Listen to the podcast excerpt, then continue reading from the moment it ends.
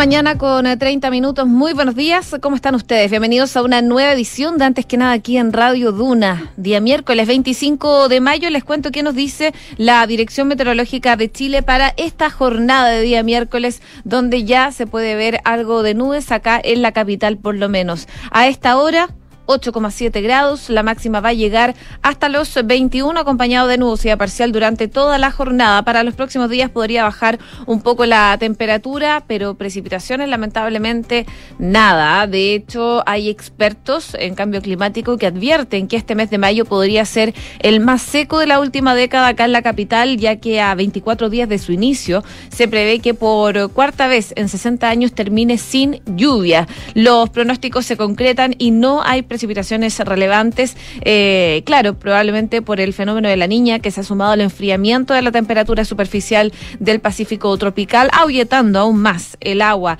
de la zona central, lamentablemente. Típicamente decían esperamos 55 milímetros de precipitaciones durante el mes de mayo en la capital, pero claro, hemos visto 0 milímetros desde que comenzó este mes. La última vez que tuvimos un mes de mayo que terminó sin precipitaciones fue en el 2011, según lo que explican algunos expertos, y por eso esperemos que llueva prontamente, por lo menos que junio sea un poquito más cargado de agua acá mm, en la zona central y en la capital principalmente. En Viña del Mar y Valparaíso, donde nos pueden escuchar en el 104.1, 9 grados máxima de 17, cielos principalmente cubiertos y viento de entre 25 a 40 kilómetros por hora durante la tarde. En Concepción, 5 grados máxima de 15, cielos despejados durante toda la jornada de precipitaciones no se prevén para los próximos días. Algo similar se espera en Puerto Montt, donde nos pueden escuchar en el 99.7. A esta hora tienen en menos un grado de temperatura, la máxima va a llegar hasta los 8 y va a estar principalmente nublado con niebla durante la mañana para ir variando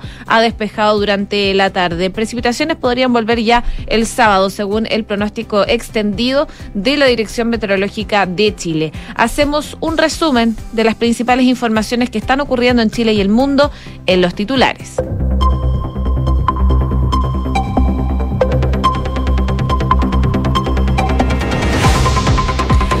Trabajador mapuche murió baleado en una ruta de la Araucanía en medio del estado de excepción acotado en la macrozona sur. El fiscal de la Araucanía habló de una emboscada y detalló que en el ataque trabajadores mapuches, a trabajadores mapuches, digo, se usaron fusiles de guerra, mientras que la ministra Isquia Siches dijo que el gobierno está trabajando para encontrar a los responsables. El gobierno presentó una agenda integral de reparación por las violaciones a los derechos humanos en el estallido. Vamos a dar lo mejor de nosotros para que la verdad, la justicia, la reparación y la no repetición no sean palabras que se las lleve el viento, dijo el presidente Gabriel Boric durante la ceremonia en el Ministerio de Justicia. Los convencionales presentaron una indicación para que el actual Congreso solo pueda reformar la nueva Constitución con un quórum de dos tercios. Esta disposición eleva el quórum de reforma constitucional y lo asemeja a la regla que mm, es más exigente y que exige un ordenamiento constitucional vigente. Chile es el tercer país entre las naciones más ricas con más muertes por exceso por COVID-19. Según un artículo de New York Times, de acuerdo a la nota, el país ha experimentado un 17% más de muertes si es que no hubiese habido pandemia. El gobierno postergó por segunda vez el censo y ahora quedará para marzo-junio del 2024. De acuerdo al Ejecutivo, el proceso de preparación de un censo requiere un tiempo adecuado de diseño y planificación, lo que se ha visto dificultado producto de la pandemia. Subieron a 21 los muertos por el tiroteo en Texas. El gobernador Greg Abbott ah, informó que el atacante identificado como Salvador Ramos fue abatido. Es uno de los ataques contra centros educativos en Estados Unidos más mortíferos de los últimos años. Y Alberto Fernández promulgó la ley que regula la industria de la cannabis medicinal en Argentina. Este es otro triunfo, dice, de la sociedad contra la hipocresía, aseguró el mandatario al promulgar esta norma. 6 de la mañana con 34 minutos. Comenzamos la mañana informados en Antes que nada con Josefina Stavrakopoulos. Y partimos revisando las principales informaciones, por supuesto, que marcan esta jornada y, como no, nos vamos a la Araucanía, porque hay preocupación. Trabaja, un trabajador mapuche murió baleado en medio de este acotado estado de excepción que rige en la macrozona sur. Eh, tres trabajadores también resultaron heridos, uno de gravedad y que lamentablemente murió después de eh, llegar al hospital de Temuco por un impacto de bala en la cabeza. En la zona, solo el Fundo San José, cercano al lugar del ataque, cuenta con vigilancia policial dispuesta por el Ministerio Público y en la ruta no existe vigilancia de militares en el marco de este estado de excepción acotado dispuesto por el gobierno para poder frenar los hechos de violencia en la carretera de la provincia de Arauco y la Araucanía. Bueno, la víctima fatal fue identificada como segundo Armando Catril, de 66 años, miembro de la comunidad Humberto Millahual, casado, padre de cuatro hijos. Los otros heridos son Tránsito Mariñán, de la comunidad Juan Locopán, casado también, y José Catril, de la comunidad Esteban Yavilao, casado con dos hijos. Catril eh, fue llevado en el mismo bus al Fundo San José para dar cuenta del hecho a los carabineros instalados en el lugar, de donde fue trasladado en un helicóptero eh, de la institución policial a Temuco. En un comunicado del hospital... Da cuenta que pese a los esfuerzos realizados por el equipo clínico de la unidad de cuidados intensivos del establecimiento, lamentablemente a eso de las 4 de la tarde de ayer muere el paciente producto de la grave lesión provocada en el cráneo derivada del impacto del proyectil balístico. Bueno, antes de conocerse esta trágica noticia, al lugar llegó parte de la familia del trabajador baleado, incluyendo su hijo, que también viajaba en el bus. También lo hizo el delegado presidencial Raúl Alar, quien junto con condenar el hecho informó que el gobierno va a presentar una querella por homicidio contra quienes resulten responsables, decían entonces desde el gobierno finalmente. Y bueno, a propósito de lo mismo, hay parlamentarios que ya están emplazando al gobierno a poder ampliar el estado de excepción en la macro zona sur después de este fallecimiento de Luis II Catril, este trabajador forestal baleado en un atentado en Lumaco. Ahí parlamentarios de distintos sectores están urgiendo al gobierno a ampliar este estado de excepción. La senadora Carmen Gloria Aravena del Comité de Renovación Nacional argumentó que desde la medida que se implementó se han registrado varios ataques de extrema violencia en la zona, todos ocurridos lejos de las rutas que se están protegiendo, lo que era evidente y que por ello, dice, lo que se debió hacer es implementar esta medida como corresponde con todas las atribuciones que tiene el gobierno. También desde la oposición, el jefe de bancada de la democracia cristiana, Erika Edo, estima que es momento de que el estado de excepción actúe en plenitud. Y si no es así, entonces en eh, la Comisión Mixta de Infraestructura Crítica van a avanzar, dice, para votar a un, eh, a un gobierno que esté dispuesto a utilizar las armas y las herramientas que le da el hecho eh, de derecho para combatir el terrorismo. Pero la bancada socialista ha hecho un llamado similar, al igual que el senador de esa colectividad, Fidel Espinosa, quien aseguró que siempre él, lo sostuvo. No me parecía adecuado un estado de excepción acotado en la macrozona sur por los graves conflictos que se están viviendo. El gobierno dice, eh, y por supuesto es parte de las facultades que tiene, de instruir a las Fuerzas Armadas a desplegarse en otros territorios, porque si bien el primer artículo del decreto establece una focalización en las rutas y las carreteras, también cita todas las atribuciones que les corresponde bajo eh, la ley al jefe de la defensa, lo que implica abarcar una mayor parte del territorio. Durante mm, la tarde de ayer y tras el fallecimiento del trabajador, la ministra del Interior, Isquia Siches, eh, declinó responder preguntas a la prensa respecto a la solicitud de los parlamentarios de poder implementar un estado de excepción no acotado como el que hay ahora, pero ante las peticiones puntuales de la oposición habló el ministro de las Express, Giorgio Jackson, quien reprochó que situaciones así de sensibles como las que ha ocurrido eh, no admiten ser aprovechadas políticamente. Es algo que tenemos que abordar como país, que sucedió cuando también hubo estado de excepción antes, dice que ellos asumieran. Y em, recordó que en el gobierno anterior también fallecieron personas en, el, en este contexto y por lo tanto él dice no creer que sea un motivo para que alguien esté haciendo el cálculo político, decía Giorgio Jackson a propósito de lo que ocurrió el día de ayer en la macrozona sur eh, con dos hechos puntuales, pero que uno, eh, claro, llama más la atención producto de la muerte de un trabajador mapuche a causa de un grupo armado. Ya, por supuesto, eh, están hablando desde la delegación de la Araucanía, dicen que esto no puede ocurrir en un Estado democrático de derecho, pero también, por supuesto, han hablado desde la Fiscalía, desde la Fiscalía de la Araucanía que están investigando este hecho en particular y que habla de una emboscada y también de fusiles de guerra que se usaron para este ataque armado. 6 de la mañana con 40 minutos. Estás en Antes que nada con Josefina Stavrakopoulos. Duna 89.7. Y vamos a otros temas porque la Contraloría emitió un dictamen eh, de cara al plebiscito de salida del 4 de septiembre, donde se da cuenta tras diversos reclamos de figuras opositoras, que se permite que las autoridades, jefaturas y funcionarios públicos puedan hacer una campaña informativa, como también invitar a participar del proceso eh, sin que eso sea eh, algo irregular. El hecho tomó bastante relevancia luego de que, se los contaba ayer, la ministra vocera de gobierno, Camila Vallejo, participara junto al ministro de la SECPRES, Giorgio Jackson, en una transmisión en vivo a través de Instagram de la cuenta institucional de la cartera, donde se habló del proceso constitucional y ahí en ese video que se transmitió el pasado 21 de abril y días más tarde, la Contraloría emitió un instructivo referente a la materia respecto a la probidad administrativa. Sin embargo, llegó un requerimiento de los diputados Felipe Alessandri y Juan Antonio Coloma por esta transmisión y otro del diputado Gonzalo de la Carrera por dichos de Jackson el 22 de abril sobre el proceso constituyente, entre otros episodios. Bueno, acá lo que hace la Contraloría, o este dictamen más bien, es que esta institución considera que luego de su emisión y amplia difusión, todas las autoridades, jefaturas y funcionarios públicos deben eh, ceñirse estrictamente a ellas, dice el, el comunicado de la Contraloría de manera que los indicados personeros se encuentren en el imperativo ajustado a su conducta a la citada instrucción. Además, dicha comunicación del órgano contralor asegura que es necesario ser presente que no se opone a los eh, citados principios de jurisdicción, probidad eh, y que el Estado, a través de los organismos relacionados con funciones de comunicación tales como el Ministerio de la Secretaría General de la Presidencia, entre otros, efectúen una campaña sobre la importancia de concurrir a participar en el plebiscito y que informe acerca de las características de dicho proceso.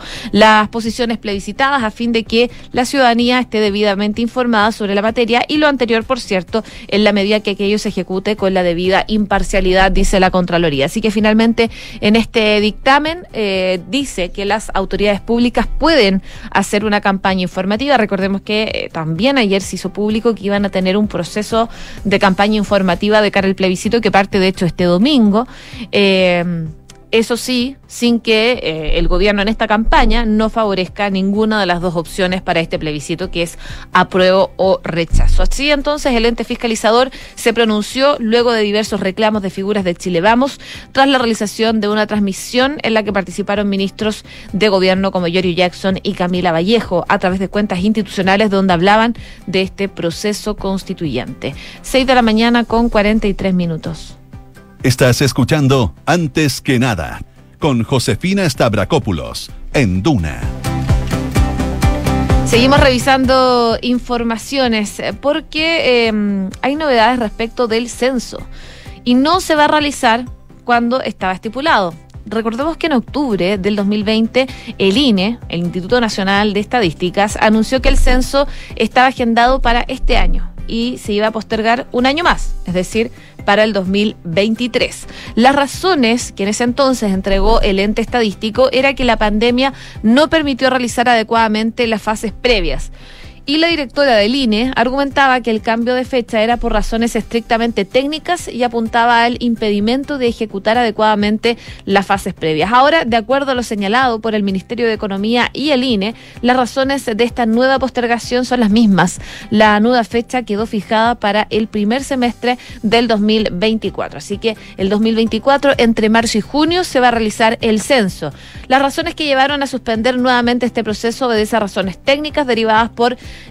en gran parte la situación sanitaria que sigue viviendo el país. Y según lo informado, la decisión de postergar el censo de población y vivienda para el primer semestre del 2024 fue respaldada de manera unánime por los integrantes del Comité Asesor del Censo, quienes se reunieron con el INE y con el Ministerio de Economía el pasado 23 de mayo. Además, se mencionó que esta visión del comité ya había sido planteada en su reunión del 26 de abril, cuando el Consejo recomendó la necesidad de poder ampliar el levantamiento, dado que no era factible su aplicación en abril-junio del 2023. Según se argumenta, este proceso requiere de un trabajo de diseño, preparación y testeo para poder reducir al mínimo eventuales inconvenientes de la labor de implementación de trabajo de campo, esto con el objetivo de asegurar la máxima calidad y confiabilidad de los datos que eh, van a perdurar hasta el próximo censo, datos que son fundamentales eh, por la adecuada toma de decisión, tanto en el ámbito de políticas públicas como para decisiones del ámbito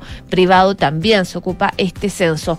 Y respecto a las necesidades estadísticas que tiene hoy el país, Aline comentó que el censo, obviamente, realizado en 2017, permite cubrir adecuadamente los requerimientos de información actuales para la toma de decisiones oportunas y pertinentes en el ámbito de las políticas públicas hasta el año 2025, momento en que se van a conocer los resultados del censo 2020 Ahora, ¿Tiene alguna responsabilidad el INE en esta segunda postergación? Lo que explicaba el ministro de Economía, eh, Nicolás Grau, es que a su juicio el INE ha trabajado bien de acuerdo a la difícil situación que se está enfrentando producto de la pandemia y la imposibilidad de hacer ciertas pruebas que son relevantes para tomar decisiones y poder prever distintos escenarios asociados a este censo. Bueno, parte entonces de lo que ocurre respecto del censo que se posterga nuevamente y ahora se va a realizar entre eh, junio aproximadamente del 2024. 6 de la mañana con 46 minutos. Escuchas antes que nada con Josefina Stavrakopoulos. Duna. Y hablemos de COVID-19 pero informaciones de Chile que vienen desde afuera, porque el New York Times realizó un artículo en donde da cuenta que el exceso de muertes es un indicador sanitario que mide la diferencia entre el número de personas que fallecieron y el número que hubiese esperado que muriera si no hubiese ocurrido la pandemia. Y de acuerdo a esta nota de este medio neoyorquino, Chile es el tercer país del mundo entre un grupo de naciones más desarrolladas con mayor exceso de muertes, un ranking que encabeza Rumania, seguido de Polonia. Y de acuerdo a este registro, entre el 2020 y 2021, el país tuvo un 17% más de muertes que si no hubiese vivido la actual crisis sanitaria. Estados Unidos tuvo más de estas muertes en exceso que la mayoría de las otras naciones ricas. Este es el ranking elaborado entonces por The New York Times del porcentaje de muertes por sobre el promedio habitual de los años 2020-2021, usando para ello cifras que entrega la Organización Mundial de la Salud. Y acá Chile está entonces en un 17%, como les contaba, por sobre Chile está Rumania y Polonia, que están entre un 20 y un 19%. Más abajo de Chile está República Checa con un 16% y Estados Unidos con un 15%. Sin embargo, el artículo aclara que muchos de los países de bajos ingresos lucharon para contar con precisión en las muertes relacionadas con la pandemia, lo que llevó a un número global de muertes en exceso, que es más del doble la cantidad de muertes por COVID reportadas en los cálculos oficiales de todo el mundo. De acuerdo al registro del diario, del diario neoyorquino, Chile registró 39 mil muertes por exceso por COVID-19 en estos dos años. En los países más ricos, según lo que dice este artículo de New York Times, la brecha entre la muerte por COVID-19 notificadas y las muertes totales estimadas por encima de lo normal fue pequeña tal vez debido a la cantidad relativamente menor de muertes y a la infraestructura existente en torno a la notificación de muertes, pero entre los países de ingresos medianos altos y bajos o medios bajos, el número de muertes por encima de lo normal estimado por la OMS a menudo fue muchas veces mayor que el número de muertes que realmente fue informado. En todo el mundo, alrededor del 13% o 15 millones de personas más murieron de lo esperado eh, en los primeros dos años de la pandemia. 6 de la mañana con 49 minutos. Estás escuchando Antes que nada con Josefina Stavrakopoulos en Duna. Y vamos al ámbito internacional, por supuesto, imposible no hablar de la masacre en Texas, esta escuela que fue atacada por eh, un joven identificado como Salvador Ramos, que de todas maneras fue abatido por los policías. Este es uno de los ataques contra centros educativos de Estados Unidos más mortíferos del último tiempo, según lo que se está recabando por parte de la prensa. Ayer habló Joe Biden, el presidente de Estados Unidos, se preguntó, de hecho, en un discurso a la nación, cuándo su país se planteará ante el lobby de armas tras la muerte de eh, cerca de 19 menores de edad y 21 en total en este tiroteo en un colegio de primaria en Texas. Como nación nos tenemos que preguntar cuándo es el, en el nombre de Dios vamos a enfrentarnos a los grupos de presión a favor de las armas, decía Biden, cuando en el nombre de Dios vamos a hacer lo que en el fondo sabemos que hay que hacer.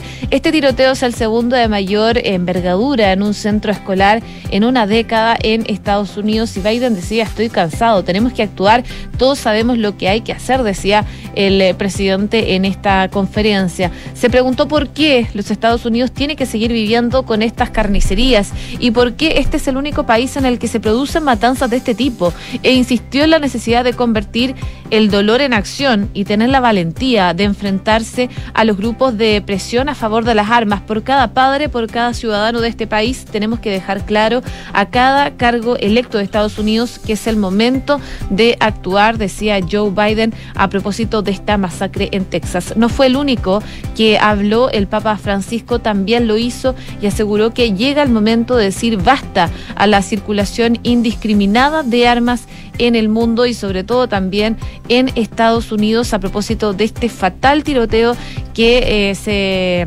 cobró la vida de 19 eh, estudiantes, 19 alumnos, pero en total 21 muertos eh, producto de este tiroteo que realizó Salvador Ramos, un adolescente que es autor de esta matanza y que finalmente fue abatido por la policía cuando llegó al lugar. Pero claramente este tipo de informaciones son realmente lamentables.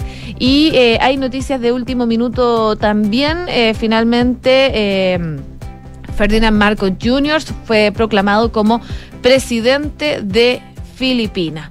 Así que eh, vamos a tener que ir revisando la información a propósito de lo mismo, pero ya definitivamente Filipinas tiene un nuevo presidente según la información que sale a esta hora de la mañana. 6 de la mañana con 52 minutos. Cifras, mercados, empresas. Las principales noticias económicas están en Antes que nada.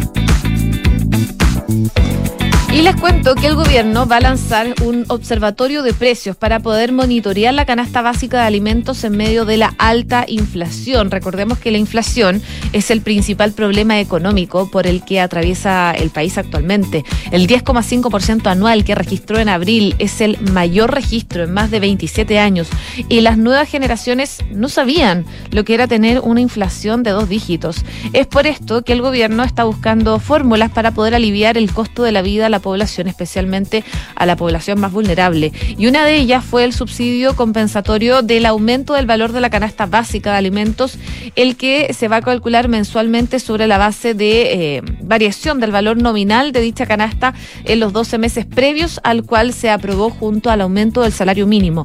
Y una segunda medida que lanzará en junio es un observatorio de precios de la canasta básica, el cual será implementado por el Ministerio de Economía y el Servicio Nacional del Consumidor que va a funcionar con, una, con un cotizador del valor del conjunto de productos básicos y va a permitir ayudar a las familias a tomar una decisión de compra con más información. Según explican desde el Ministerio de Economía, se trata de una plataforma donde los consumidores van a poder navegar por un mapa que les mostrará el valor más barato y promedio de diferentes grupos de productos en los locales de comercio disponible en todas las comunas del país, permitiendo que ello eh, lo puedan comparar puedan comparar así los precios. Los grupos de productos y el nivel de consumo serán definidos a partir de la compra mensual de alimentos y bebidas de consumo habitual. Desde el gobierno aclaran que la canasta de productos se va a medir, eh, no va a ser la misma que utiliza el Ministerio de Desarrollo Social, ya que esa considera los productos más utilizados por los hogares de menores ingresos que eh, cumplen con entregar un nivel de calorías recomendado por persona. Eh, en el caso de esta plataforma que habla el Ministerio de Economía, los grupos de productos del observatorio van a permitir monitorear mayor variedad de estilos de consumo, tratando de eh, representar el comportamiento del consumidor promedio. Los productos que se van a analizar en el observatorio buscan ir más allá de la canasta eh, del Ministerio de Desarrollo Social y se basan en alimentos y bebidas que utiliza el INE, por ejemplo, para poder construir eh, la canasta del IPC. Según se especifica desde Economía, la versión piloto del observatorio solo estará disponible en los precios de las cadenas de supermercados regionales y nacionales debido a la intensidad de eh, recursos necesarios para la etapa inicial, pero se espera que entonces el Ministerio de Economía lance prontamente este observatorio de precios para monitorear la canasta a propósito de la inflación que se está generando en el país. También en noticias económicas les cuento que el ministro de Hacienda, Mario Marcel, adelantó que en los próximos días van a presentar un proyecto que fortalece la resiliencia del sistema financiero y su infraestructura. Esto ocurre a pocos días de que el Banco Central llamó a fortalecer el mercado de capitales. El ministro de Hacienda dijo que están a punto de presentar la iniciativa y que espera que sea esta semana. También comentó que están trabajando en otras iniciativas para profundizar el mercado de capitales. Cinco minutos faltan para las siete de la mañana.